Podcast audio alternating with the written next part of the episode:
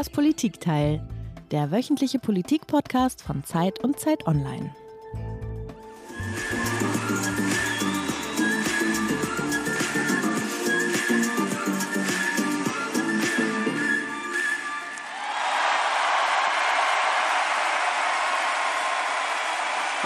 all of you, please help Ukraine, Mariupol. Ja, hier ist es wieder, das Politikteil, der politische Podcast von Zeit und Zeit Online. Herzlich willkommen, liebe Zuhörerinnen und Zuhörer. Ich bin Tina Hildebrand, ich bin Chefkorrespondentin der Zeit in Berlin. Und ich bin Heinrich Wefing, ich leite den Politikteil der gedruckten Zeit in Hamburg. Wie jede Woche sprechen wir heute eine Stunde lang mit einem Gast über ein Thema. Und an diesem Mittwoch, an dem wir das Politikteil aufnehmen, dauert der Krieg in der Ukraine jetzt schon 83 Tage. Die Invasion war ein Schock und kam auch für diejenigen unerwartet, die Putin generell einen solchen Schritt zugetraut hatten. Das wirklich Überraschende aber, das vergessen wir manchmal, ist, dass die Ukraine sich so lange, so tapfer und vor allem so erfolgreich gewehrt hat. Anders als von fast allen Militärexperten erwartet, hat Russland keinen schnellen Erfolg gehabt. Immer wieder konnten ukrainische Soldaten Städte zurückerobern. In den letzten Tagen gab es sogar Videos und Fotos von ukrainischen Soldaten, die bis an die russische Grenze vorgestoßen waren. Zugleich haben Schweden und Finnland Anträge auf einen Beitritt zur NATO gestellt. Ja, und werden am Anfang noch alle sehr zurückhaltend damit waren, so etwas wie mögliche Kriegsziele zu formulieren, heißt es jetzt in den USA, in Europa, auch in Deutschland, die Ukraine darf nicht verlieren, Putin darf nicht gewinnen. Und manchmal sogar, die Ukraine muss gewinnen. Aber was heißt das eigentlich, gewinnen und was verlieren? Wer hat welche Ziele und welche Ziele sind erreichbar? Über all das wollen wir mit einer Kollegin sprechen, die sich in der internationalen Politik auskennt wie kaum eine andere. Anna Sauerbrei. Sie ist außenpolitische Koordinatorin der Zeit. Herzlich willkommen, liebe Anna. Hallo, guten Tag. Hallo Anna.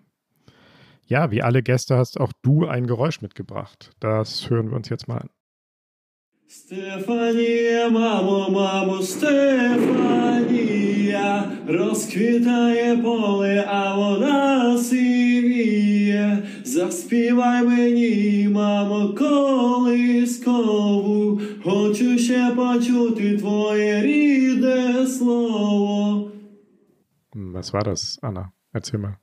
Ja, das war der äh, Sound zu einem Reel, der auf Instagram gepostet wurde von einem Account oder einem Mann, der sich da Oretsch nennt. Das ist ein Fotograf oder ein Soldat, der fotografiert, der gemeinsam mit anderen Soldaten im Azov-Stahlwerk in Mariupol eingeschlossen ist oder war.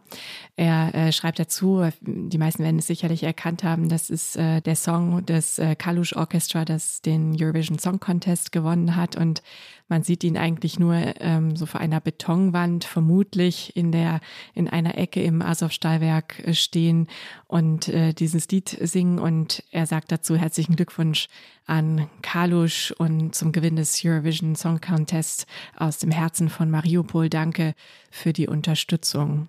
Weiß man, wo er heute ist? Nein, wir wissen es nicht. Wir wissen ja, dass jetzt in den vergangenen Tagen sehr viele Soldaten das äh, Stahlwerk verlassen haben. Anfang der Woche sind über 260 verletzte Soldaten aus dem Stahlwerk gebracht worden ähm, in russisch besetzte Gebiete in der Ukraine von russischen Soldaten. Und am Mittwoch hat das russische Verteidigungsministerium angegeben, dass äh, über 1000 Kämpfer sich mittlerweile aus dem Stahlwerk ergeben hätten. Ob er jetzt dabei ist oder nicht, ähm, das weiß ich nicht. Ich habe heute nochmal auf seinem Instagram-Account geguckt. Da ist dieser Real der letzte Eintrag. Mit gemeinsamen Kräften können wir gewinnen. Der Sieg bedeutet unseren Bürgern Rechte und Freiheiten wiederzugeben und unser Territorium zurückzugewinnen. Ja, das war der ukrainische Präsident Zelensky, dessen Stimme wir inzwischen auch schon ganz gut kennen. Und Anna, wie angekündigt, wollen wir ja jetzt versuchen, mal ein bisschen die verschiedenen Ziele und Perspektiven zu sortieren. Und ähm, wir fangen an mit der Ukraine, dem Land, das vom Krieg betroffen ist. Was ist das Ziel der Ukraine? Kann man das sagen? Ja, ich glaube, man kann eigentlich bei allen, die in irgendeiner Form an diesem Krieg beteiligt sind, nicht zuletzt auch bei der Ukraine ganz gut sehen, dass sich die Kriegsziele mit dem, was tatsächlich militärisch am Boden passiert, auch rasch verändern können. Also noch im März hatte Zelensky gesagt, die Ukraine sei bereit, gegen Austausch von Sicherheitsgarantien und Neutralität auch eine atomwaffenfreie Ukraine zu ähm, garantieren. Das heißt letztlich auf Teilforderungen von Russland, die Putin vergangenes Jahr im Dezember formuliert hatte, auch einzugehen. Und je mehr Erfolg sie haben, und ähm, ihr hattet das ja schon gesagt, sie sind jetzt sogar an die russische Grenze vorgerückt ähm, in der zurückliegenden Woche, desto mehr verändern sich natürlich auch die Kriegsziele. Und ähm, jetzt am 12. Mai hat äh, Zelensky schon drei Kriegsziele formuliert, die Befreiung des Landes, der Bevölkerung und Sicherheitsgarantien von anderen Ländern. Und auch der Außenminister Kuleba äußert sich mittlerweile sehr viel offensiver. Man wolle den Krieg im Donbass gewinnen. Sieg für uns und die Befreiung aller Territorien, hat er zuletzt gesagt. Ähm, jetzt wird sogar schon teilweise darüber spekuliert, ob die Ukraine nicht auch versuchen würde, die Krim zurückzuerobern, die sie 2014 verloren hat, als äh, Russland sie annektiert hat. Anna, du, du sagst spekuliert. Ähm, das ist ja ein Phänomen in diesem Krieg, dass nicht alles immer ganz offen gesagt wird. Woher wissen wir das? Also das eine ist natürlich, was Zelensky, was andere sagen, das hast du auch gesagt. Ähm, wie viel wissen wir über Zelensky, wie viel wissen wir über sein Team, wie viel wissen wir über die Regierung und über sozusagen den Teil, der vielleicht nicht offen gesagt wird? Ja, eigentlich nicht viel. Also wir, ähm, also wir kennen natürlich die Personen mittlerweile sehr gut. Wir kennen ihre Lebensläufe, auch die Lebensläufe der Personen, die Zelensky umgeben. Sie sind ja auf eine Weise sehr öffentlich, weil sie sich sehr häufig auch in der Öffentlichkeit äußern. Sie bespielen Telegram-Kanäle. Zelensky hat seine tägliche Videobotschaft. Aber natürlich ist das, was sie sagen und das, was formuliert wird, auch immer Teil der Kriegspsychologie. Der Chef des ukrainischen Auslandsgeheimdienstes hat jetzt gesagt, man wolle auch den Donbass und die Krim zurückerobern. Ob das jetzt eine Geste ist, ob es tatsächlich militärische Pläne dafür schon gibt, das können wir auch als Journalisten nur sehr schwer überprüfen. Vielleicht müsste man einmal noch ganz kurz erläutern, die Krim ist die Halbinsel, die 2014 von Russland völkerrechtswidrig annektiert worden ist. Und der Donbass, das sind zwei Regionen so im Südosten der Ukraine, im Osten, wo pro-russische Separatisten unabhängige, vermeintlich unabhängige, aber von Moskau gesteuerte Republiken eingerichtet haben, wo also die Ukraine schon seit Jahren nicht mehr die Herrschaft ausübt. Ja, genau. Und ähm, gerade die Krim äh, ist es auch so, dass tatsächlich viele ukrainisch sprechende, sich ukrainisch fühlende Menschen die Krim mittlerweile verlassen haben in dieser Zeit. Das heißt, sie ist auf eine gewisse Art und Weise russischer geworden. Es gab äh, wenig Versuche der Ukrainer äh, dagegen zu halten. Und von daher ist das, glaube ich, wäre das auch sehr schwierig, dieses Territorium tatsächlich zurückzugewinnen. Also es ist je nachdem, mit wem man spricht. Ich habe gerade in der vergangenen Woche nochmal mit äh, einem ukrainischen Historiker gesprochen. Der war eigentlich der Meinung, dass äh, ja es sehr schwierig sein wird, das wieder vollständig in das Land zu integrieren. Es ist auch tatsächlich ein relativ großes Territorium, einfach um das ähm, zurückzuerobern. Etwas anderes ist vielleicht im Donbass, ähm, wo, glaube ich, auch viele Ukrainer selber nie so ganz aufgegeben haben, dass das einfach ihr Land ist. Hm. Vielleicht muss man auch noch dazu sagen, wir gehen jetzt so selbstverständlich davon aus, oder wir sprechen relativ selbstverständlich darüber, dass die Ukraine möglicherweise besetzte Territorium zurückerobern könnte. Das hat damit zu tun, dass die russischen Truppen sich in manchen Gegenden zurückgezogen haben. Aber ich glaube, nach jetzigem Stand muss man auch sagen, in anderen Gegenden, an anderen Fronten rücken die Russen vor, wenn auch sehr langsam und unter sehr hohen Verlusten. Ja, genau, so jeden Tag ein, zwei Kilometer, aber die Landgewinne sind da und es sind sehr hohe Verluste, aber sie werden eben auch nicht ganz klar gestoppt von den Ukrainern, jetzt gerade was eben die Region Donbass angeht zu den Überraschungen. Heinrich, du hast das ja am Anfang gesagt, dass es eine Überraschung ist, wie sehr sich die Ukraine behaupten konnte. Zu den Überraschungen, man muss das so brutal sagen, gehört auch, dass Zelensky noch lebt. Das war eigentlich auch am Anfang nicht selbstverständlich. Ein Mitglied der deutschen Regierung hat mir neulich gesagt, seine Lebensversicherung sei im Grunde, dass er derjenige sei, der die Aufhebung von Sanktionen gegen Russland verlangen könne und müsse. Das also insofern, wenn man über Ziele oder Szenarien nach dem Krieg spricht, dass auch Russland weiß und deswegen möglicherweise auch ein Interesse daran hat, dass er da ist. Ist das so? Siehst du das auch so? Zu Beginn der russischen Invasion war das russische Kriegsziel ja nach überwiegender Meinung der Experten, die Ukraine vollständig als Staat auszulöschen, das ganze Land zu besetzen. Und dazu gehörte eben auch die ukrainische Regierung zu, wie auch immer, zu beseitigen, sie zu ermorden, gefangen zu nehmen, nach Russland zu bringen. Und als das nicht gelungen ist, als man gemerkt hat, man kann Kiew nicht einnehmen ähm, und sich dann wieder zurückgezogen hat, äh, stellt sich jetzt natürlich die Frage, was würde dann mit, äh, also welches Interesse kann man noch haben an einer ukrainischen Regierung? Also die Kriegsziele sind umformuliert worden, teilweise von russischen Militärs, auch öffentlich. Russland scheint jetzt eher darauf aus zu sein, möglichst große territoriale Gewinne eben im Osten und im Süden der Ukraine zu erlangen, also eine Landbrücke zu schaffen von der bereits besetzten Krim Richtung Donbass und wenn möglich vielleicht auch noch Richtung Westen, Richtung Moldawien. Ob jetzt das das Kalkül dahinter ist, weiß ich nicht. Es ist ja im Moment tatsächlich auch wahrscheinlich einfach so, dass sie äh, seiner nicht habhaft werden. Aber natürlich ist das etwas, was die Ukraine selbst entscheiden müsste, wie weit sie gehen möchte, wie sie vielleicht auch auf den Westen einwirkt, um einen Frieden zu schließen. Und das ist ja auch das öffentlich vorgetragene Mantra aller in der Bundesregierung und auch in vielen anderen westlichen Unterstützerländern, dass die Ukraine bestimmt, was für sie Frieden heißt. Und das könnte natürlich auch die Aufhebung von Sanktionen beinhalten. Jetzt hast du die äh, Bundesregierung und die westlichen Regierungen schon angesprochen. Äh, das ist die brillante Überleitung äh, zu unserem nächsten Komplex. Wir gehen ja jetzt mal die Kriegsziele sozusagen nach und nach durch. Jetzt haben wir über die Ukraine gesprochen, ein bisschen auch schon über Russland, das werden wir noch vertiefen. Aber jetzt wollen wir einfach mal uns äh, anschauen, was will eigentlich die Bundesregierung, die Bundesrepublik und die EU erreichen in diesem Krieg. Am Anfang ist Olaf Scholz auf die Frage nach möglichen Zielen immer ausgewichen. Inzwischen sagt er, und das, was ich formuliere, ist ganz bewusst so gesagt, dass ich sage, Russland darf nicht gewinnen und die Ukraine darf nicht verlieren. Wir müssen zurückweisen, dass jemand im schlimmsten Stil des Imperialismus des 18. und 19. Jahrhunderts sagt, mein Territorium ist nicht groß genug, die Grenzen sind, gefallen mir nicht, die waren früher mal anders und mit Waffengewalt versucht, das zu ändern.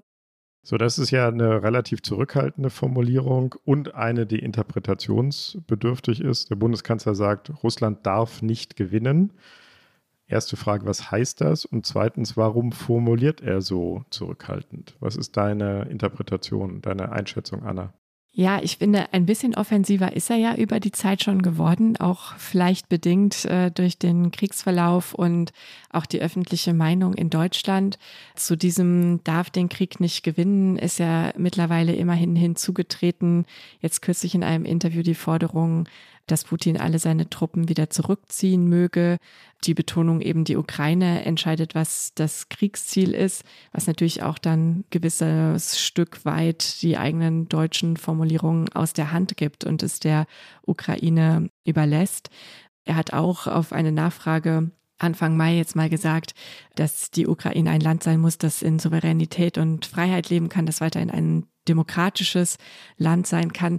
Aber ich finde schon, dass es, äh, dass er sich ein Stück weit hinter dieser Formulierung äh, Russland darf nicht gewinnen und die Ukraine darf nicht verlieren versteckt. Es ist was anderes zu sagen, die Ukraine muss diesen Krieg gewinnen.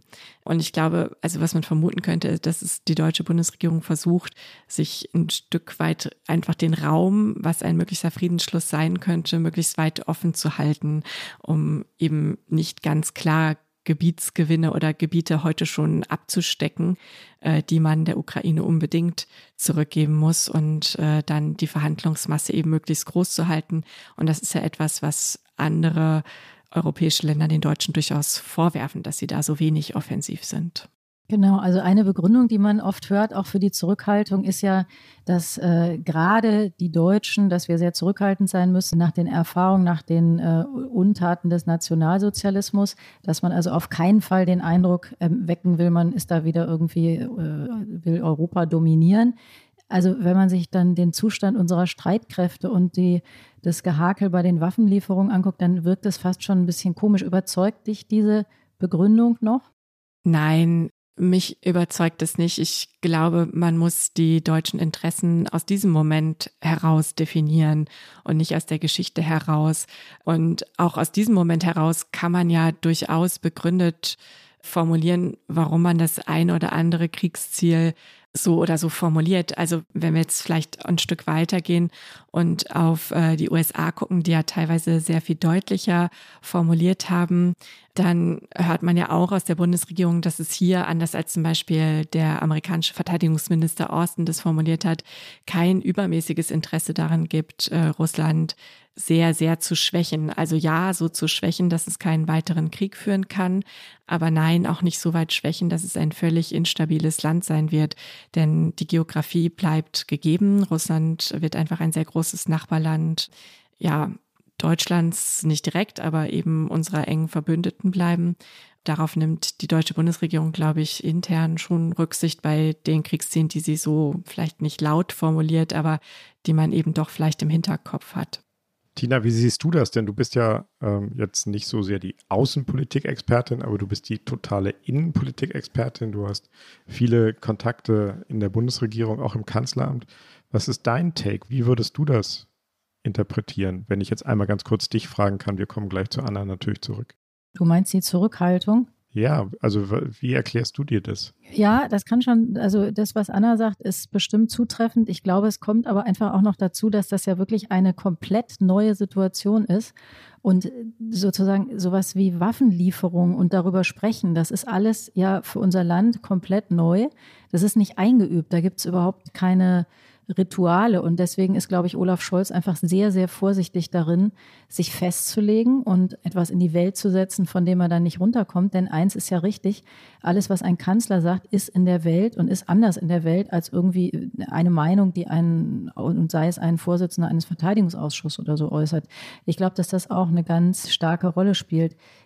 Man könnte, wenn man böse ist, ja auch denken, dass vielleicht auch ein Fünkchen Opportunismus dabei ist. Da würde mich nochmal interessieren, wie du das siehst, Anna, weil ja inzwischen auch die Ukraine ein Land ist, von dem man davon ausgehen muss, dass es danach noch da sein wird und mit dem man umgehen muss. Dass zum Beispiel, das hat, haben wir in einer anderen Sendung ähm, schon mal behandelt, ähm, über gewaltige Weizenvorräte verfügt, die auch nicht ganz unwichtig sind für die Welt.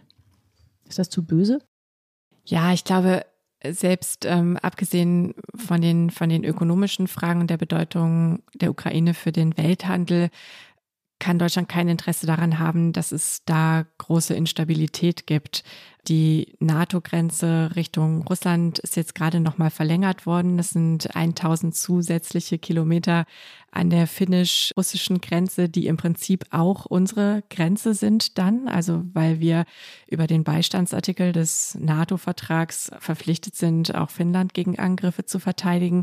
Die Ukraine hat einen Antrag gestellt auf den Beitritt in die Europäische Union. Auch der Europäischen Union gibt es eine Unterstützungsklausel in den Verträgen, dass sich Länder gegenseitig stützen müssen. Auch in anderen Ländern, die bis jetzt sozusagen, wenn man es böse sagen will, noch so eine Art Pufferzone zwischen uns und Russland darstellen. Moldawien zum Beispiel gibt es Debatten darüber, sich enger an die westlichen Länder zu binden, was uns dann auch wieder verpflichten würde. Von daher gibt es schon ein sehr, sehr großes Interesse, strategisches Interesse Deutschlands an Stabilität, auch der Europäischen Union an Stabilität. Da gibt es ja jetzt schon auch erste Gedankenspiele, wie man diese Ukraine wieder zu einem stabilen Land machen kann nach diesem Krieg. Die äh, Europäische Kommission, Ursula von der Leyen, haben jetzt gerade ein großes, ähm, einen großen Vorschlag gemacht, auch für ein finanzielles Hilfspaket. Man wird das Land ja auch wieder aufbauen müssen, ähm, in welchen Grenzen es dann noch immer existiert möglicherweise sogar über Kreditfinanzierung. Also da wird einfach sehr viel Engagement sein. Und natürlich kommt da hinzu, dass es für den Welthandel weiterhin sehr wichtig sein wird. Die großen Getreideflächen äh, liegen auch außerhalb dessen, was Russland jetzt sozusagen besetzt hat und könnten wieder funktionieren. Da hat man sicherlich auch ein großes Interesse dran, ja. Ich würde gerne noch einmal nachfragen. Wir haben jetzt über die Bundesregierung gesprochen oder die Bundesrepublik und deren Interessen und strategischen Absichten. Und du hast immer mal wieder europäische Interessen jetzt schon angesprochen. Sind die denn überall deckungsgleich? Wollen alle Europäer dasselbe in diesem Krieg erreichen oder gibt es da auch Unterschiede? Und da würde mich eben besonders interessieren, nochmal anknüpfend an das, was äh, Tina gerade gesagt hat. Alles, was der Kanzler sagt, hat ein großes Gewicht, auch innerhalb Europas. Aber in Wahrheit hat ja auch alles ein großes Gewicht, was er nicht sagt. Also, wie ist das Zusammenspiel der europäischen Staaten? Wollen die da alle dasselbe oder gibt es da Unterschiede? Ich glaube, da gibt es schon große Unterschiede. Uh, unser Kollege Jörg Lau kam ja ganz aufgeregt zurück von einer großen Sicherheitskonferenz ähm, in, in Estland. Und das will was heißen, wenn Jörg aufgeregt ist. ja, ne? er ist ja sonst äh, nicht so leicht aus der Ruhe zu bringen, aber kam schon sehr besorgt zurück und hat berichtet, dass er dort ja eine zunehmende Kluft gerade zwischen den baltischen Staaten, den osteuropäischen Staaten auf der einen Seite, ähm, Großbritannien gehört, zählt er da auch noch eher mit, und Frankreich und Deutschland auf der anderen Seite sieht. Die Balten verstehen nicht, ähm, warum Macron, Scholz äh, immer wieder mit Putin telefonieren, ähm, so wie jetzt auch in den vergangenen Tagen. Die estnische Premierministerin Kallas hat es so formuliert, dass sie sagte, wenn dieser Kriegsverbrecher ständig angerufen wird, äh, kommt die Botschaft dann auch nicht an, dass er isoliert ist. Und der äh, lettische Verteidigungsminister hat sogar gesagt, das Vertrauen in Deutschland sei nahe Null. Also man hat in den baltischen Staaten und in Polen immer noch den Restverdacht, dass es Deutschland eigentlich am liebsten wäre, äh, es gibt einen möglichst schnellen und damit kostspieligen, für die Ukraine kostspieligen Friedensschluss, dann äh, hätte Deutschland, hätte Europa wieder seine Ruhe und äh, könnte seine ja, Beziehungen zu Russland äh, wieder normalisieren. Also das ist das, was da als Angst im Raum steht. Und ist da was dran, würdest du sagen? Ist da was dran? Gibt es diese Kalkulation? Also es gibt, glaube ich, schon ähm, jetzt relativ von außen beobachtet und äh, eben auch aus dem Gespräch, das wir ja vor ein paar Wochen mit Scholz Sicherheitsberater ähm, Jens Blödner führen konnten, gibt es, glaube ich, schon eine unterschiedlich stark ausgeprägte Energie, dieses Putin-Russland zu schwächen. Die einen setzen sehr stark eben auf Embargos, ähm, die der russischen Wirtschaft die Existenzgrundlage im Prinzip entziehen. Auch da waren die Deutschen im Vergleich zu dem großen Druck, der aus den osteuropäischen Ländern kam, aus den baltischen Ländern eben sehr, sehr langsam. Also auch jetzt äh, stimmt Deutschland auch dem Ölembargo zu, aber es hat eben ein bisschen gedauert. Das haben die anderen schon viel früher gefordert. Ähm, es wird dann immer begründet mit der größeren deutschen Abhängigkeit, aber dieser Restverdacht, dass es eben auch der mangelnde politische Wille ist, der diese Verzögerung immer reinbringt, der ist vielleicht nicht ganz von der Hand zu weisen. Und ich glaube, Deutschland hat tatsächlich ja ein relativ großes Interesse, wie ich schon gesagt habe, an, an der Stabilität. Das ist, glaube ich, auch ein legitimes Interesse. Und die osteuropäischen Länder fühlen sich eben dadurch, dass sie diese direkte Grenze äh, mit Russland teilweise haben oder so direkt vorgelagert sind oder auch rund um die Enklave Kaliningrad sich gruppieren, viel stärker direkt bedroht. Und ja, ich glaube, diese Unterschiede, die werden jetzt dann doch, je länger der Krieg dauert, immer, immer deutlicher. Gibt es eigentlich auch, es gab, gibt ja traditionell eine Ost-West, äh, eine Ost-West-Gefälle oder einen Ost-West-Unterschied. Es gab aber auch immer Nord-Süd-Unterschiede in der EU. Gibt es die auch oder ist das äh, einfach hier sehr und oder mehr oder weniger ausschließlich durch die geografische Nähe bestimmt? Nein, es gibt ähm, auch in anderen europäischen Ländern, die jetzt vielleicht nicht alle zur EU gehören, auch große Unterschiede. Ähm, also Serbien zum Beispiel hat auch immer vergleichsweise große äh, und enge Beziehungen gehabt ähm, zu Russland und versucht auch so eine Art Zwischenkurs zwischen den Welten, zwischen den Europäern einerseits, die wollen ja auch EU-Mitglied werden, man will es nicht ganz äh, ja, sich verscherzen ähm, mit der Europäischen Union, aber gleichzeitig eben auch nicht mit Russland und äh, ähnliche Bewegungen. Also auch in Italien zum Beispiel ist nicht so gefestigt in der, ja, in dieser Koalition der Unterstützerstaaten, ähm, wie man das denken sollte. Also da hat äh, Russland hat Putin ja auch in den vergangenen Jahren, nicht zuletzt auch in der Pandemie mit der Impfpolitik ganze Arbeit geleistet, da einige Länder oder zumindest politische Gruppierungen in diesen Ländern an sich zu binden. Das gilt ja selbst für Frankreich, wo Macron wieder Präsident geworden ist, wo aber Marine Le Pen ja auch eine sehr, sehr große Unterstützerschaft hat und äh, sie hat sich auch immer sehr eng an Russland gebunden. Also auch in anderen Ländern ist äh, jetzt ist durch die jüngsten Wahlen so gekommen, dass sie weiterhin der Koalition der Unterstützer angehören. Aber da gibt es auch natürlich politische Kräfte, die das äh, gerne umdrehen würden. Heinrich, wir müssen jetzt über Amerika sprechen. Das machst du immer gerne, ne? Mhm, sehr. Los geht's. Ukraine will never be a victory for Russia. For free people refuse to live in a world of hopelessness and darkness. We will have a different future, a brighter future, rooted in democracy and principle, hope and light, of decency and dignity, of freedom and possibilities. For God's sake, this man cannot remain in power. Ja, das waren sehr klare Worte äh, des amerikanischen Präsidenten Joe Biden in Warschau vor einigen Wochen. Da hat er in einer Rede im Grunde sehr deutlich gesagt, was das amerikanische Kriegsziel ist, nämlich dass Wladimir Putin for God's sake auf gar keinen Fall an der Macht bleiben darf. Eine Äußerung, die für sehr viel Wirbel gesorgt hat. Kurz danach hat dann der amerikanische Verteidigungsminister sich auch nochmal zu den Kriegszielen geäußert. We want to see uh, Ukraine uh, remain a sovereign uh, country, a democratic country, able to protect its uh, uh, its sovereign territory. Uh, we want to see Russia weakened to the degree that it can't do the kinds of things that it has done in, in invading Ukraine. Ja, das war der amerikanische Verteidigungsminister in einem Pressestatement und der hat nun ganz anders intoniert als zum Beispiel Olaf Scholz. Er hat gesagt, wir wollen, dass Russland so sehr geschwächt ist, dass es nicht mehr die Fähigkeiten hat, andere Länder zu überfallen. Beide Äußerungen zusammengenommen haben für viel Wirbel gesorgt. Anna, was wollen die Vereinigten Staaten? Was ist deine Interpretation? Ja, ich glaube, gerade die Äußerung von beiden, die war ja sehr umstritten, auch innerhalb seiner eigenen Regierung. Also ich glaube, da sind auch viele seiner Berater zusammengezuckt. Sein Außenminister Anthony Blinken war zu dem Zeitpunkt gerade in Israel, wurde natürlich da sofort von Journalisten gestellt und befragt und hat dann in den darauffolgenden Tagen alles gegeben, um dieses Statement wieder einzufangen. Amerikanische Zeitungen haben damals den schönen Begriff Mob-up-Job verwendet. Also er musste sozusagen wieder aufwischen, was der Chef da äh, verschüttet hatte. Und sie haben wirklich sehr klar immer wieder betont, wir wollen keinen Regime-Change, das ist nicht unser Kriegsziel. Und ich glaube auch, dass äh, selbst die USA, die ja äh, mit den Sanktionen wirklich sehr viel Macht in der Hand haben, Russland äh, gemeinsam mit den Europäern wirtschaftlich zu schwächen, ähm, nur sehr wenig Einfluss darauf haben, was jetzt tatsächlich in diesem Regime passiert es ist nicht völlig undenkbar, dass es da irgendwann so einen Wechsel geben wird, aber darauf jetzt gezielt hinzuarbeiten, wäre, glaube ich, sehr, sehr schwierig, auch zum jetzigen Zeitpunkt. Das ist wirklich eine innerrussische Dynamik dann, wenn es denn eine ist. Das Statement von Austin hat, glaube ich, auch den einen oder anderen nicht zuletzt hier in Deutschland zum Zusammenzucken gebracht. Die Frage ist ja, was ist damit gemeint? Also ja, Russland so weit schwächen, dass es diesen, so einen Krieg nicht so schnell wieder führen kann.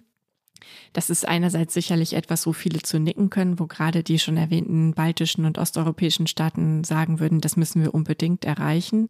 Gleichzeitig ist die Frage, was heißt das denn ganz konkret? Also wie misst man das denn jetzt in Minusprozentpunkte im Bruttoinlandsprodukt. Wann ist denn der Punkt erreicht, wo ein Land wirtschaftlich so schwach ist, dass es sich diesen Krieg nicht mehr leisten kann? Schon jetzt ist es ja eigentlich so, dass ähm, Russland sich diesen Krieg eigentlich nicht leisten kann. Also die Prognosen gehen dahin, dass das Land äh, zurückfallen wird auf seine Wirtschaftsleistung zu etwa jedem Zeitpunkt, als Putin ins Amt gekommen ist. Und das ist natürlich etwas, was eigentlich ein, ein nicht autokratisches Land seinen Bürgern nicht zumuten würde, aber es eben in autokratischen Ländern etwas anders funktioniert. Das heißt, es ist sehr, sehr schwierig zu konkretisieren und wird wahrscheinlich so peu à peu mit Kriegsverlauf ausgehandelt werden. Du hast ja die, die wirtschaftliche Lage in Russland äh, angesprochen. Wie ist denn, welche wirtschaftlichen Interessen der USA gibt es denn möglicherweise? Denn früher, als wir, wenn es über Nord Stream 2 ging, da hieß es immer, die Amerikaner sind, es war ein Argument derer, die da für diese Pipeline waren, äh, die haben immer gesagt, die Amerikaner sind nur dagegen, weil sie uns ihr Fracking-Gas verkaufen wollen. Jetzt passiert das. Gibt es da auch wirtschaftliche Interessen, die eine Rolle spielen? Ja, das wurde immer so gesagt. Ich bin mit dem Argument ein bisschen vorsichtig, ähm, nicht zuletzt, weil es eben genau aus der Ecke der Nord Stream 2 Befürworter kam. Ähm, das war ein Argument, was gerne verbunden wurde mit antiamerikanischen Andeutungen, nicht zuletzt auch von Manuela Schwesig. Es stimmt natürlich, dass die Amerikaner ihr LNG, was äh, sehr teuer war, im Vergleich zu anderen Arten des Gases gerne hierhin verkaufen wollten, dass sie aber im Prinzip eben gegen das viel günstigere russische Gas keine Chance hatten, das hierhin zu verkaufen. Dann wurde immer noch ergänzt, dass es sich um Fracking-Gas handelt, was natürlich in der Förderung relativ schmutzig ist, relativ umweltschädlich als Gegenargument. Ich glaube, das ökonomische Interesse alleine ist da nicht der Treiber, denn auch hier in Deutschland wird das LNG ja letztlich nur als ein Teil von Übergangstechnologien betrachtet. Es wird jetzt von deutscher Seite relativ viel Aufwand und Investitionen betrieben, damit es überhaupt hier eingesetzt werden kann. Und trotzdem ist ja weiterhin das Ziel der Bundesregierung, es jetzt sogar nochmal vorgezogen wurde, bis 2035 aus den ja, CO2-intensiven Energien vollständig auszusteigen. Das heißt, es gibt vielleicht jetzt mal so eine Übergangsphase, einen Markt ähm, für dieses Flüssiggas in Europa, der größer geworden ist. Es ist eben auch durch den gestiegenen Gaspreis nicht mehr so ein großer Unterschied. Es ist nicht mehr so teuer im Vergleich zu anderen Gasimporten, äh, etwa aus Russland. Aber dass das jetzt das treibende Interesse hinter dieser neuen Politik ist, das würde ich nicht so sehen. Also würdest du sagen, selbst wenn es wirtschaftliche Interessen gibt, das Hauptanliegen der Amerikaner ist was? Die Verteidigung der Freiheit und Unabhängigkeit der Ukraine? Oder eine Schwächung der Russen? Was ist das zentrale Ziel? Das strategische Interesse der Amerikaner ist, in Europa weiterhin Stabilität zu haben.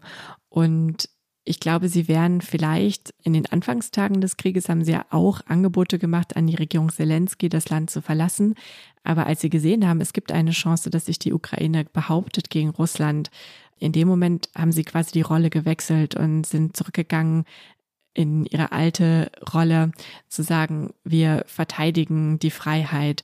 Amerika hat eigentlich ja schon mit der Obama-Regierung einen strategischen Wandel hingelegt. Das eigentliche amerikanische strategische Interesse liegt in der Auseinandersetzung mit China. Und ich glaube, die Amerikaner hatten jetzt hier das Gefühl, sie können diesen Krieg mit sehr viel Milliarden an Hilfsgeldern vielleicht relativ schnell gemeinsam mit den Europäern beenden, ein Mindestmaß an Stabilität in Europa wiederherstellen und sich dann wieder ihrem eigentlichen strategischen Interesse, nämlich der, ja, wie sie in Amerika gesehen wird, ähm, strategischen, im strategischen Wettbewerb mit China zuwenden. Jetzt haben wir ganz viel, Anna, über die ähm, strategischen Interessen der Ukraine und des Westens in ihren verschiedenen Ausformungen gesprochen. Aber was will eigentlich Russland? Was ist das strategische Ziel von Putin? Ja, die Kriegsziele Russland hatten, wie ich ja schon mal gesagt hatte, sich, haben sich mit Verlauf des Krieges sehr stark verändert. Und ich glaube, auch Russland hat mittlerweile ein gewisses Interesse daran, eine Gesichts-, einer gesichtswahrenden Lösung zu kommen. Man merkt, dass es eine völlige strategische Fehleinschätzung war, dieses Land Ukraine schnell einnehmen zu können, mit geringen Verlusten einnehmen zu können. Mittlerweile sind die Verluste offenbar sehr, sehr hoch. Es ist natürlich immer sehr schwierig in diesem Krieg mit äh, Zahlen zu operieren. Ähm, letztlich müsste man für verlässliche Zahlen jeden einzelnen Todes, toten Soldaten verifizieren. Aber die verschiedenen westlichen Geheimdienste und auch die Ukraine gehen ja davon aus, dass äh, Russland mittlerweile fast ein Drittel seiner Truppen in der Ukraine verloren hat. Das wären, wenn man von 150 bis 200.000 Soldaten ausgeht, eben ja 50.000 tote russische Soldaten. Das war eine Zahl des britischen Geheimdienstes zuletzt. Das heißt, es sind extreme Verluste, die sich auch in Russland äh, nicht mehr verstecken lassen. Und ich will damit jetzt nicht sagen, dass äh, die russische Gesellschaft jetzt bald einen Aufschrei proben wird. Alles, was wir auch von unserem Russland-Korrespondent Michael Thumann hören, ist, dass die russische Propagandamaschine die Bevölkerung insgesamt noch sehr gut im Griff hat. Aber ich glaube, man hat gemerkt, man muss einfach ein bisschen runterschalten und die Kriegsziele minimieren. Wir haben auch gesehen, dass es am 9. Mai ja eine sehr zurückhaltende Rede gab. Ähm, also am Tag des Kriegsendes in Russland, ja der traditionell immer mit großem Pomp begangen wird, mit einer großen Militärparade wo viele ja, westliche Regierungen, Geheimdienste, Experten die Befürchtung hatten, dass er die Kriegsziele möglicherweise nochmal erweitern könnte. Aber es war äh, tatsächlich dann ja eher eine zurückhaltende Rede, so dass man jetzt davon ausgeht, dass er versucht, vielleicht Gebiete, die ähm, schon 2014 destabilisiert oder erobert wurden, ähm, zu halten, die Landbrücke zu schaffen zwischen der Krim und dem Donbass möglicherweise zusätzlich noch die Ukraine von ihren Seezugängen vollständig ähm, abzuschneiden, also auch ähm, Richtung Moldawien weitere Küstenstädte zu erobern, Städte mit großen Häfen wie zum Beispiel Odessa, was ja schon gelegentlich jetzt auch beschossen wird, ähm, wo man äh, schon Kriegsschiffe auch positioniert hat vor der Stadt.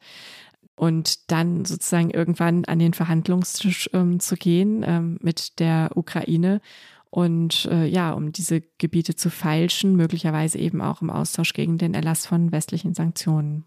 Du hast gesagt, Anna, das ähm, ist das, was man ähm, vermuten kann.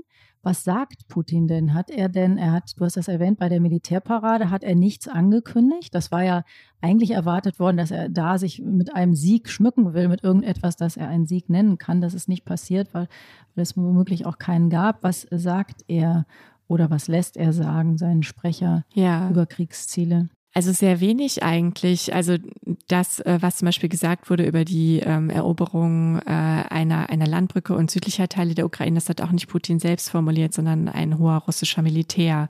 Deshalb wissen wir eigentlich im Moment sehr wenig, was jetzt konkret Putin selbst äh, im Kopf hat, sozusagen.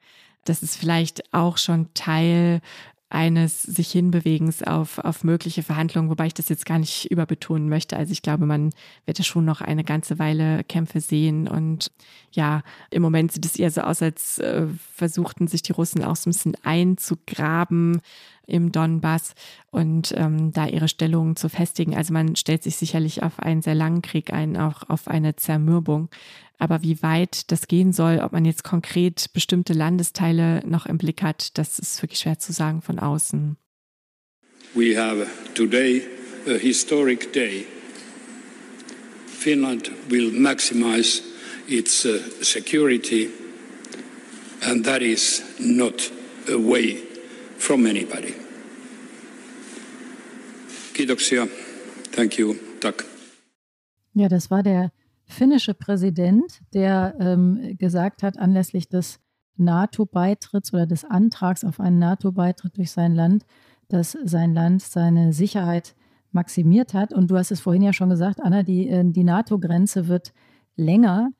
Und im Grunde hat Putin ja das Gegenteil von dem erreicht, was er wollte. Die NATO ist gestärkt und wird noch größer. Worauf kann Putin denn noch hoffen?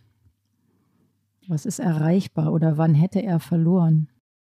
Also manche sagen, er hat im Prinzip schon verloren, weil er seine ursprünglichen Kriegsziele nicht erreichen konnte, weil eben, wie du gesagt hast, die NATO gestärkt wird durch den Beitrittswunsch Finnlands und Schwedens, ähm, weil es eine relativ einheitliche Reaktion des Westens gab ähm, und weil er letztlich zumindest zum jetzigen Zeitpunkt kann man auch sagen, auf eine sehr eigenartige Art und Weise die Ukraine gestärkt hat, die viel mehr als früher äh, so eine Art nationalen Moment erlebt, ihre nationale Identität stärkt, sich viel stärker als Nationalstaat fühlt und ein großes Selbstbewusstsein entwickelt hat, ähm, einen Antrag auf Beitritt in die EU gestellt hat und so weiter. Andererseits kann man, glaube ich, sagen, dass auch die Ukraine heute schon verloren hat. Also es, es wird das Aufbauprojekt und das sagen ja auch, sagt auch die Kommissionspräsidentin Ursula von der Leyen zum Beispiel, äh, das wird Generationen dauern und ähm, es wird einfach sehr, sehr schwierig für die die Generation, die jetzt nach dem Krieg kommt, in diesem Land zu leben. Die Infrastruktur wird geschwächt sein, die Wirtschaft wird zunächst geschwächt sein. Das wird alles langsam wieder anlaufen, aber es wird natürlich Jahre brauchen, bis es auf den Stand jetzt ist. Das heißt, im Moment ist es für mich sehr, sehr schwierig, äh, von Gewinnern und Verlierern zu sprechen, weil ich glaube, am Ende werden alle vielleicht ein bisschen gewonnen haben und alle ein bisschen verloren haben. Du hast vorhin das Wort Gesichtswahn benutzt und da frage ich mich immer so ein bisschen, das ist ja, das wird ja immer verwendet, wenn man darüber nachdenkt, wenn man versucht, sich in Putin reinzuversetzen, was aus seiner Sicht irgendwie akzeptabel sein könnte oder nicht. Ich frage mich immer so ein bisschen, ist das eigentlich ein Wort, das einem Denken von Putin zugänglich ist, weil im Grunde er kann ja alles als gesichtswahrend erklären oder er kann alles zu einem Sieg erklären. Er hat ja andere Maßstäbe als wir. Ist das eigentlich sinnvoll, darüber nachzudenken, was für ihn gesichtswahrend sein könnte? Ja, ich glaube, es ist sehr sinnvoll, denn irgendwann wird es ja hoffentlich Gespräche über einen Frieden geben. Und dann ist es gut zu verstehen, was man anbieten kann, was es ihm ermöglicht, das zu Hause als Sieg zu verkaufen. Und das kann natürlich nicht die Maximalforderung sein, keiner Weise vom Anfang des Krieges. Und das können auch keine allzu großen Gebietsgewinne sein. Am Ende muss die Ukraine das auch entscheiden. Aber ich glaube, darüber nachzudenken, wie jemand ein Kriegsende zu Hause verkaufen könnte, das ist ja so eine Art kleines Einmaleins auch der Diplomatie. Hm. Eine Frage noch, Anna, weil das eine Frage ist, die in vielen Diskussionen und Beiträgen und vielleicht auch an vielen Küchentischen immer wieder auftaucht. Für wie groß hältst du denn die Gefahr, ähm, dass Putin, wenn er noch mehr Verluste in der Ukraine erleidet, den Krieg nicht aufgibt, sondern im Gegenteil eskaliert? Also dann heißt es immer, womöglich setzt er chemische Waffen ein, womöglich setzt er nukleare Waffen ein. Also die Frage ist, je mehr er verliert, desto größer wird die Gefahr einer Eskalation. Ist das eine richtige Aussage aus deiner Sicht? Die Gefahr wird ja von der deutschen Bundesregierung nicht für völlig unrealistisch gehalten. Ähm, Olaf Scholz hat das lange Zeit immer in, im Programm gehabt, wenn er Interviews gegeben hat, äh, davor zu warnen, dass es keinen Zitat Dritten Weltkrieg äh, geben dürfe. Ein Stück weit sitzt man damit auch der russischen Abschreckungslogik auf, denn die Russen wollen, dass der Westen genau das denkt. Deswegen ja, wird immer wieder von einem Atomschlag gesprochen. Lavrov hat es selber ja auch schon in den Raum gestellt, also der russische Außenminister. Und das Ziel ist sicherlich auch Selbstabschreckung des Westens, also die westlichen äh, Verbündeten so weit einzuschüchtern, vor allen Dingen aber auch eben die Bevölkerung in den westlichen Ländern einzuschrecken, dass äh, die härteren Maßnahmen, die Lieferung schwerer Waffen, weniger öffentliche Unterstützung haben dass er, wenn er sehr stark in die Enge gedrängt ist, vielleicht auch innenpolitisch noch stärker in die Enge gedrängt ist, als wir das jetzt im Moment von außen beurteilt sehen können, es ist natürlich möglich, dass er nochmal weiter eskaliert. Er hat sowohl in Tschetschenien als auch mit dem Giftgaseinsatz in Syrien gezeigt, dass er dazu in der Lage ist und dass er da überhaupt keine Skrupel hat. Im Moment hat man eher das Gefühl, dass sie ja schon Schwierigkeiten haben, die Lage zu verteidigen, wie sie jetzt ist. Also die Sanktionen werden immer härter. Es wird vermutlich noch ein Ölembargo dazukommen. Die russische Wirtschaft äh, schwächelt sehr stark. Es gibt Nachschubschwierigkeiten. Sie haben sehr, sehr viele Soldaten bereits verloren. Und sie müssten ja jetzt zum Beispiel beim Einsatz, wenn wir jetzt von etwas kleiner als atomar ausgehen, wenn man das jetzt mal zynisch so bezeichnen möchte, andere Formen von Massenvernichtungseinsätzen würde ja eine weitere Reaktion des Westens dazukommen, die das Land möglicherweise noch weiter wirtschaftlich stranguliert. Oder es würden wieder neue Forderungen nach der Lieferung weiterer Waffen auch vom Westen. Er würde dadurch eben seine kleine Chance, da noch gewisse Gebietsgewinne zu machen, auch selber wieder verkleinern, weil es sicherlich zu einer Reaktion kommen würde. Von daher sehe ich das im Moment nicht, aber ich, wir haben uns in Putin jetzt schon so oft geirrt und ich hätte auch nicht damit gerechnet, dass es diesen Krieg überhaupt gibt. Von daher möchte ich da auch keine Prognose wagen. Jetzt haben wir einmal äh, großräumig die Interessen ähm, abgeschichtet und beackert. Es ist ein guter Moment für unsere beliebte Rubrik, die Flop 5.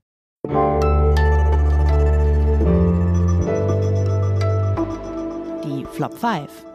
Klischees, Irrtümer, Unwahrheiten, Ärgerlichkeiten, die man nicht mehr hören mag. Anna, was ist dein erster Flop? Also ein Satz, der ganz häufig vorkommt, sowohl im Politikerreden als auch, muss man leider sagen, in den Medien, ist, dass die Bilder aus der Ukraine etwas bewegen in Deutschland, uns bewegen, äh, die Politik bewegen. Und ich denke oft, dass es schon so eine verharmlosende Formulierung ist, dass in dieser Formulierung schon eine Verdrängung auch mit drin steckt, weil es sind ja nicht die Bilder, der, die uns aus der Ukraine erreichen, sondern es ist das, was tatsächlich dort passiert, also das Sterben und äh, die Armut, äh, die, die um sich greift und die Verzweiflung. Deswegen mag ich diese Formulierung eigentlich nicht mehr hören. Kann ich total verstehen. Es geht mir auch immer so. Ich finde es ganz eigenartig, dass man immer über die Bilder spricht. Mhm. Hm. Hast du noch einen zweiten Flop, Anna? Ja, mein zweiter Flop ähm, ist weiterhin der Umgang mit äh, Gerhard Schröder.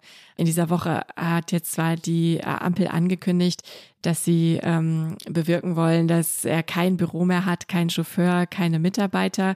Das kommt, also diese, dieses Vorhaben, ihm das jetzt zu entziehen, kommt aus meiner Sicht allerdings einfach reichlich spät. Das hat uns die deutschen Steuerzahler äh, eine Million Euro im Jahr gekostet, obwohl er keinen Anspruch darauf hat. Das ist einfach etwas, was äh, der Haushaltsausschuss mal so beschlossen hat. Jetzt möchte die Ampel das ändern.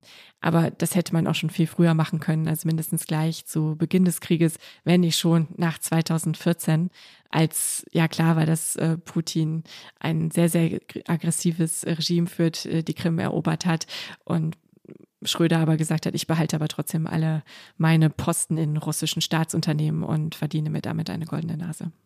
Okay. Anna, hast du noch einen für uns? Mein dritter Flop ist ein Flop, der eigentlich etwas ist, was mich immer wieder amüsiert.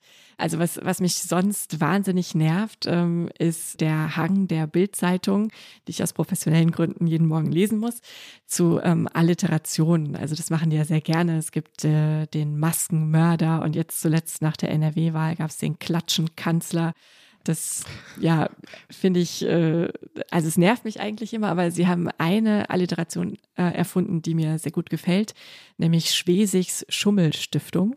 Ich bin froh, dass ich das jetzt hier so ausgesprochen bekommen habe. Und ähm, das ist tatsächlich auch etwas, was ich so wahnsinnig ähm, unverständlich fand. Ähm, also wie sie damit politisch durchkommen könnte. Eine Stiftung zu gründen, die sie Umweltstiftung nennt, die finanziert ist zum großen Teil mit Geldern des russischen Staatsunternehmens Gazprom und dann es bis zu dieser Woche dauerte, bis zumindest ähm, der Vorstand dann auch gesagt hat, wir werden diese Stiftung jetzt auflösen. Also äh, Erwin Sellering, der frühere Ministerpräsident von Mecklenburg-Vorpommern, macht jetzt den Weg frei. Der Vorstand ähm, macht den Weg frei zur Auflösung dieser Stiftung. Auch das hat einfach wahnsinnig lange gedauert. Der Vorfall ist weiterhin noch nicht restlos aufgeklärt. Da sind auch Akten verschwunden, die zur Aufklärung beitragen könnten. Also ich muss das jetzt gar nicht hier nochmal alles sagen. Aber es ist äh, tatsächlich eine einzige große Schummelei und deswegen freue ich mich ausnahmsweise mal über die Alliteration der Bild. Ich versuche besser nicht, die jetzt nachzusprechen. Ich glaube, ich würde dann stolpern. Hast du noch mehr Flops oder sind es Flop 3 bei dir?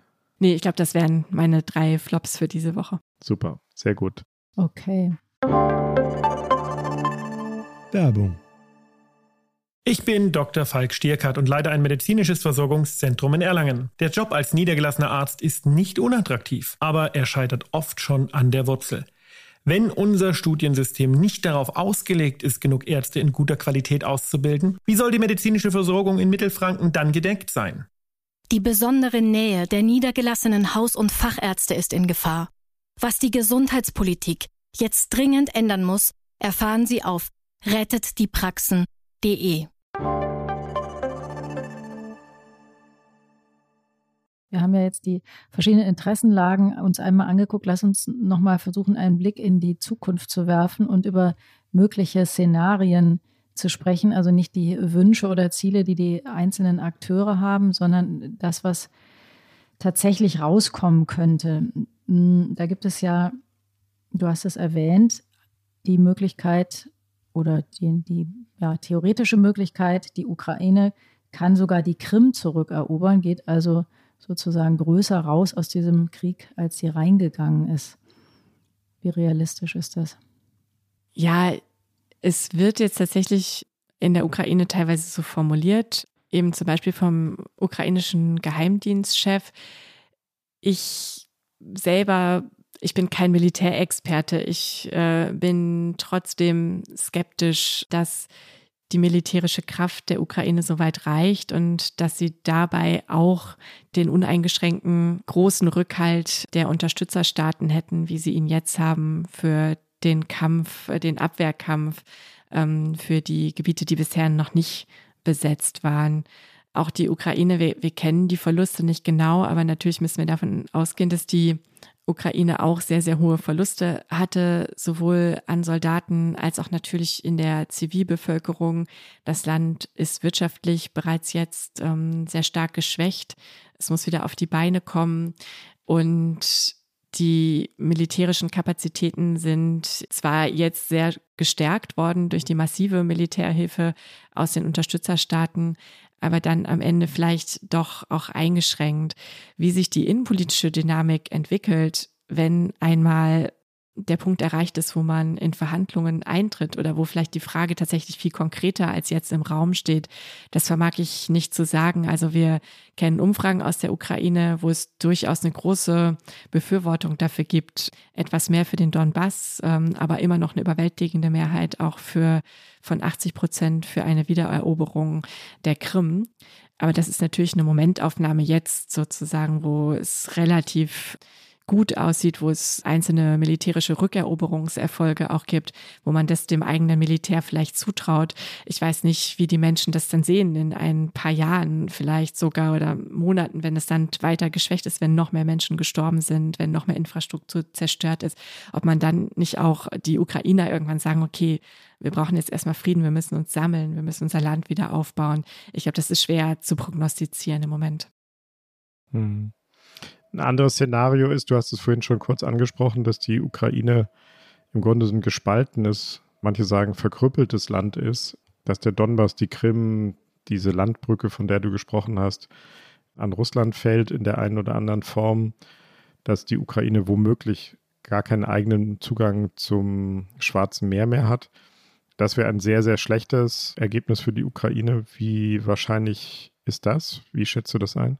Schwer zu sagen. Also es ist eine ein formuliertes russisches Kriegsziel. Ob es jemals dazu kommt, ähm, ist wirklich schwer zu sagen. Also im Moment machen die Russen nach Süden kaum Fortschritte. Also ich weiß, dass äh, ganz zu Anfang des Krieges unser Reporter Wolfgang Bauer in einer kleinen Stadt war, äh, Mikolaev in der Nähe von Odessa.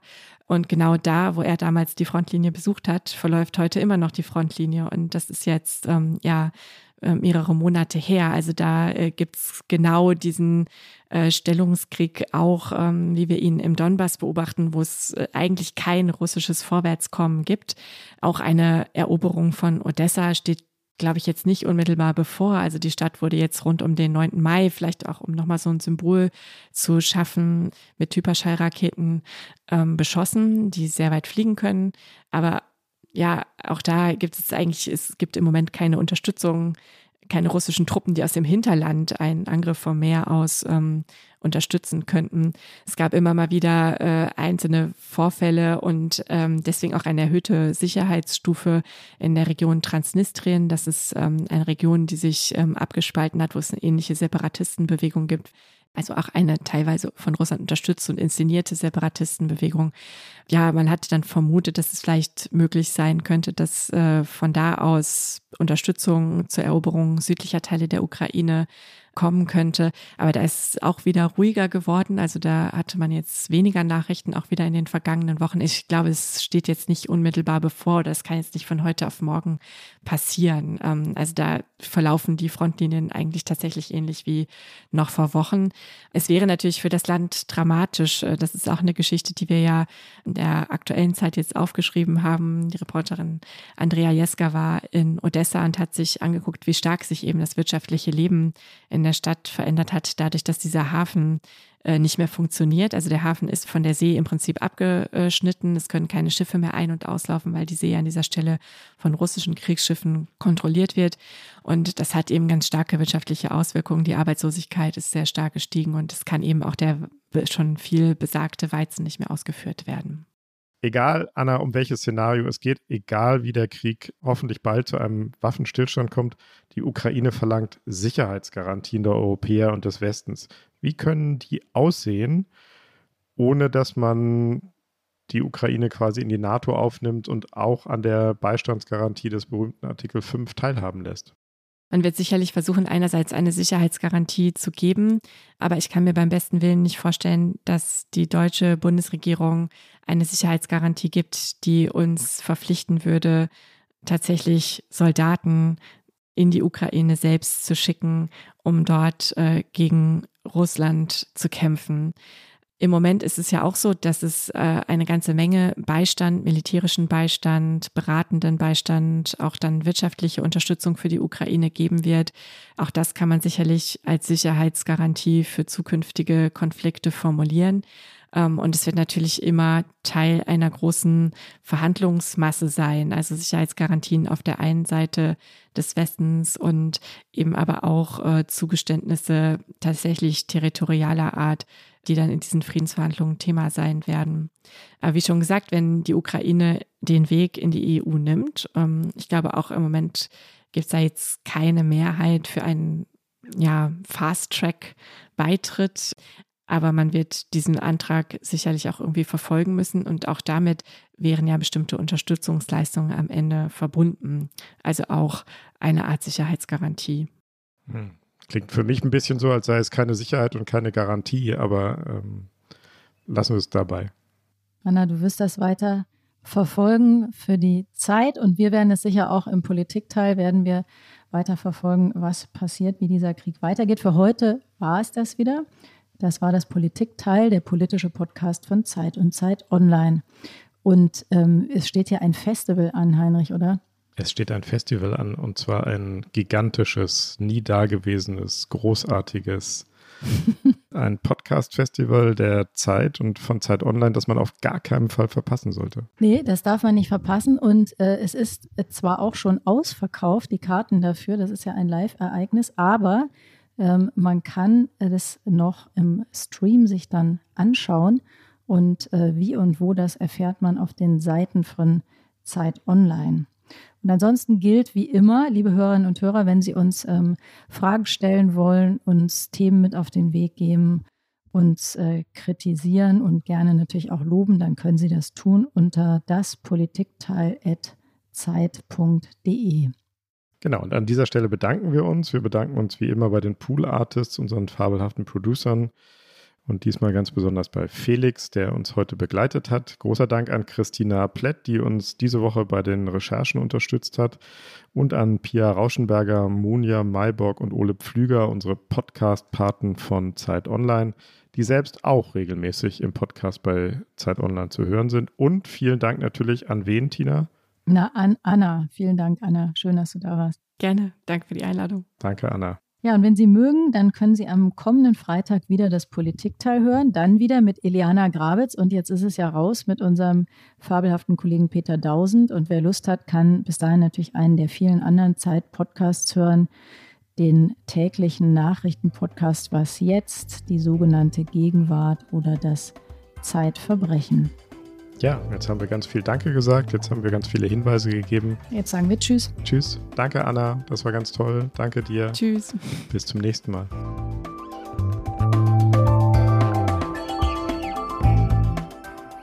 Das Politikteil ist ein Podcast von Zeit und Zeit Online, produziert von poolartists.de.